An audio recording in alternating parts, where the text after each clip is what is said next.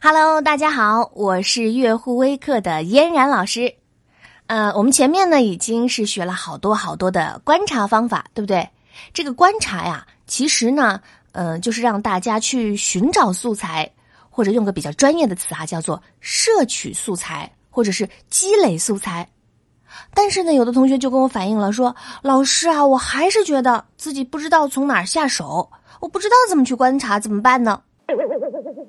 好，那从今天开始呢，嫣然老师就会教大家几个摄取作文素材的方法，或者说呢是给大家来指明几个摄取素材的方向。以后呢，同学们就可以用这样的几个方法去摄取、去积累作文素材。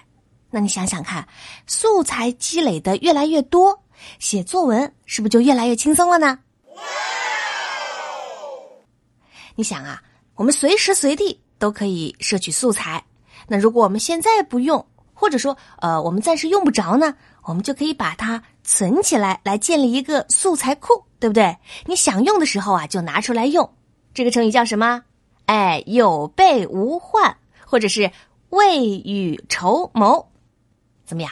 听嫣然老师的课，不仅能够教你写作文，还能扩充你的词汇量。好，我们说回这个大家建立的素材库哈，嗯，它就好像。我们在生活当中看到的银行一样，依然老师知道啊，有的小朋友呢，每年都会啊把压岁钱交给妈妈，交给银行存起来，然后到了年底就发现，哎，为什么存在银行里的压岁钱都没有了呢？嗯，但是我们今天说的这个啊，像银行一样的素材库呢。和这个小朋友存压岁钱的银行不一样，平时呢，我们把这个素材呀，像钱一样，一点一点的存进这个银行，等需要用的时候呢，我们就可以大把大把的提出来，是不是很爽呢？是不是突然有一种哎暴发户的感觉？说到这里啊，老师要给大家来介绍一句罗丹的名言，他是这么说的：“美是到处都有的，对于我们的眼睛呢，不是缺少美。”而是缺少发现，所以呢，今天嫣然老师就来教大家如何通过这个发现来摄取素材。说到发现呢，其实这是一个特别常见的事情，比如说，呃，放假回来，新学期开学了，分别了一段时间的同学呢又聚到一起，一见面啊，你就会发现，哎，某个同学长高了，或者是变黑了。而且你还发现了一个很有意思的现象，他那个晒黑的脸蛋上啊，这个眼圈却是白的，整个人看上去，嗯，怎么那么像熊猫眼？是不是特别搞笑？为什么会这样呢？哦，原来啊，这个同学整个暑假都泡在游泳池里，全身都晒黑了，就眼圈没黑。为什么呢？因为他游泳的时候啊，总戴着护眼罩。这是一个发现，对不对？我们再来换一个场景，比如说做课间操的时候，你呀发现班主任不在场，就偷起懒了，一副呢啊想做不想做的样子。谁知你就被身后走过来的班主任发现了你在偷懒，逮个正着。于是呢，你就懊恼的想：哎呀，偷懒的有那么多同学，怎么老师就偏偏发现了我呢？大家注意到没有？刚才老师举的这个例子当中呢，有两个发现，对不对？哪两个？我们来数一数。第一，你发现班主任不在；第二个，班主任发现你偷懒儿。两个发现，对不对？所以同学们是不是发现了？哎，这个发现呐，它常常啊在无意中就产生了，看起来非常的平常。但是呢，如果我们把这些发现都记下来。哎，存到刚刚老师和大家说的那个银行当中去。你等发现积累的多了，那些无意的记忆啊，就会变成有意的思想。就好像刚刚老师给大家举例的那个爱游泳的同学，比如说这一回你是发现了他的熊猫眼儿，对吧？下一回呢，你说不定就发现了他的游泳本领。再等到下下回呢，说不定你就会发现，哎呀，那个同学成为了游泳冠军。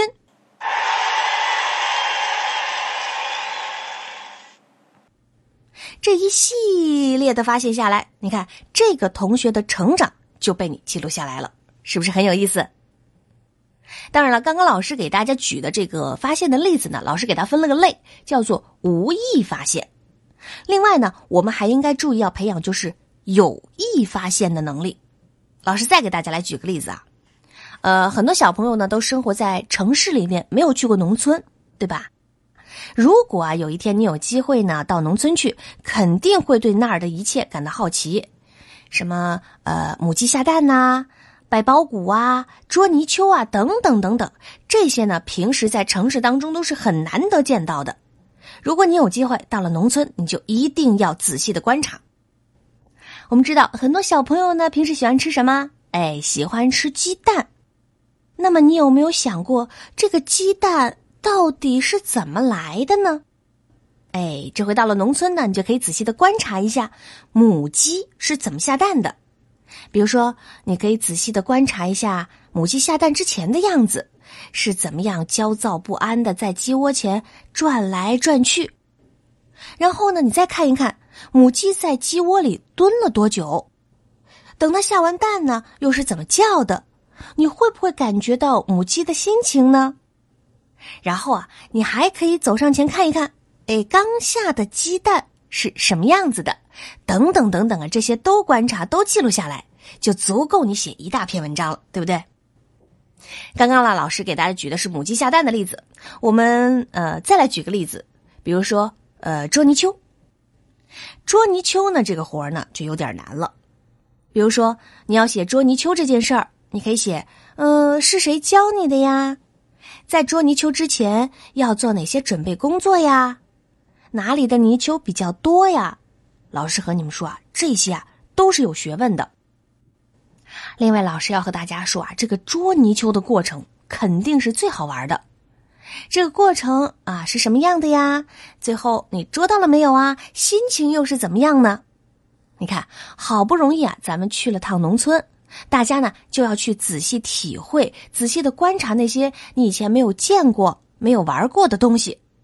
这样啊，你的素材就会越积累越多。说到这里，大家还记不记得老师刚刚跟大家说装素材的那个银行？啊，你想想，你的素材积累的越来越多，慢慢的，你是不是就成为了作文界的大富豪？嘿嘿，素材呀，多的用都用不完。当然，刚刚举的例子呢，都是这个从城市到农村去观察到的一些事物、一些素材。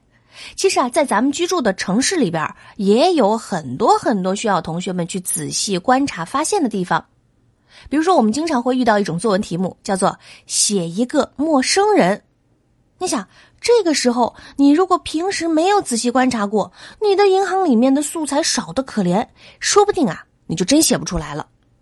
但是呢，如果你平时呢注意观察一些你身边的陌生人，比如说呃学校的保安呐。大街上的清洁工啊，小区的保洁员呐，菜场的阿姨呀，或者是你最喜欢吃的那个烧烤摊的老板，等等等等，大家积累了丰富的素材呢，就都可以写进作文。老师给大家来举一个例子啊，比如说，呃，我们就来写一下我们小区的保洁员。我们先来观察一下他，一把又长又大的扫把。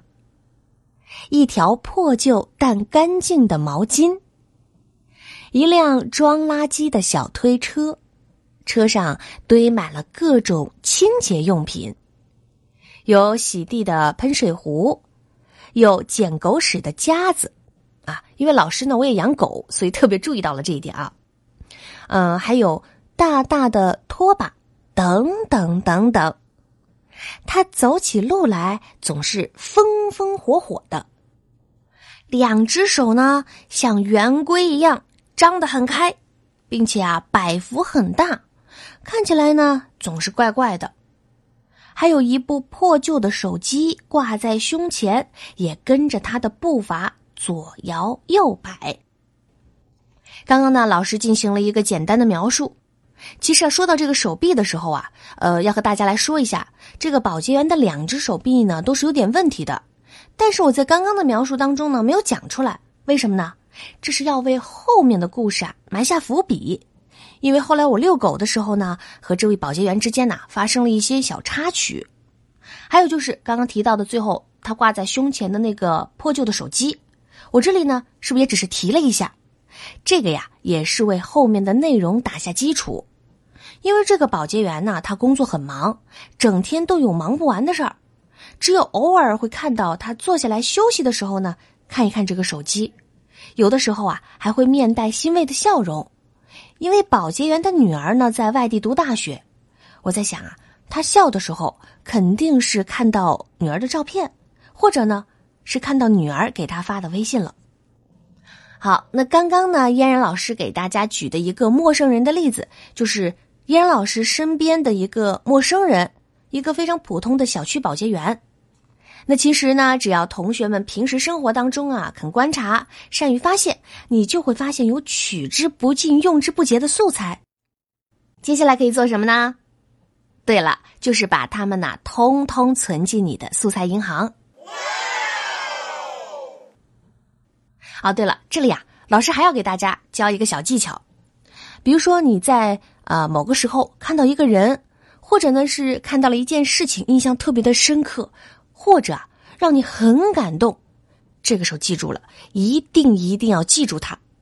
那当你在写其他的人呢，或者是事的时候呢，你就可以把它呢安放在你正在写的人或者是事上面。老师给他取了个名字，叫做。移花接木，我知道很多同学都喜欢看那个什么呃武侠电影、武侠小说，是不是？用武侠小说里的说法是什么？哦，乾坤大挪移哈，嘿，是不是很有意思？其实啊，这个就是创作嘛，对吧？艺术呢，就来源于生活，高于生活。我们写作文呢，其实也算是一种艺术。那有的同学啊，哎呀，老师真特别着急，他就特别死心眼儿。我写这个人，我就只能写发生在他身上的事情。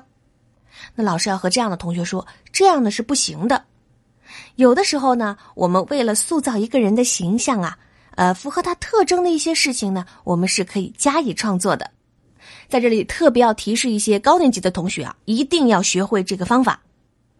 好了，那今天呢，嫣然老师呢就给大家讲到这里，也欢迎大家呢给我们点赞、留言、关注“月乎微课”，学习最易上手的小学生作文。